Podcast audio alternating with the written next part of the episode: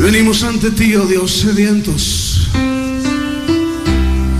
cansados, conscientes de nuestra necesidad de ti, más que de cualquier otra cosa.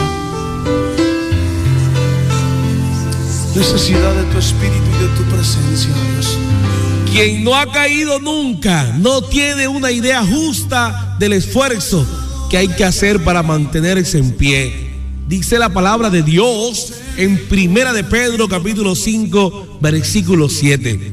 Pongan todas sus preocupaciones y ansiedades en las manos de Dios, porque Él cuida de ustedes.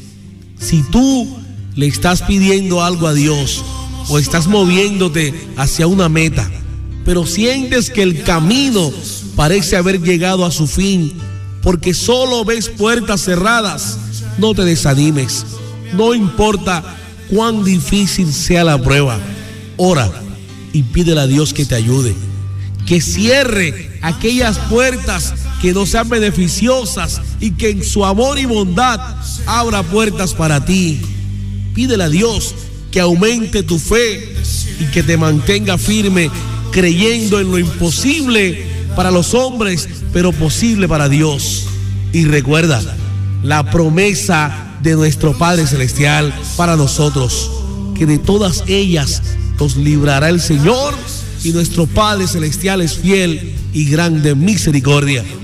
Dios es bueno, Dios es grande, Dios es maravilloso. Que Dios te bendiga inmensamente y que tengas un hermoso día agarrado de la bendición de Dios. Recuerda que Dios es bueno. Dios es grande.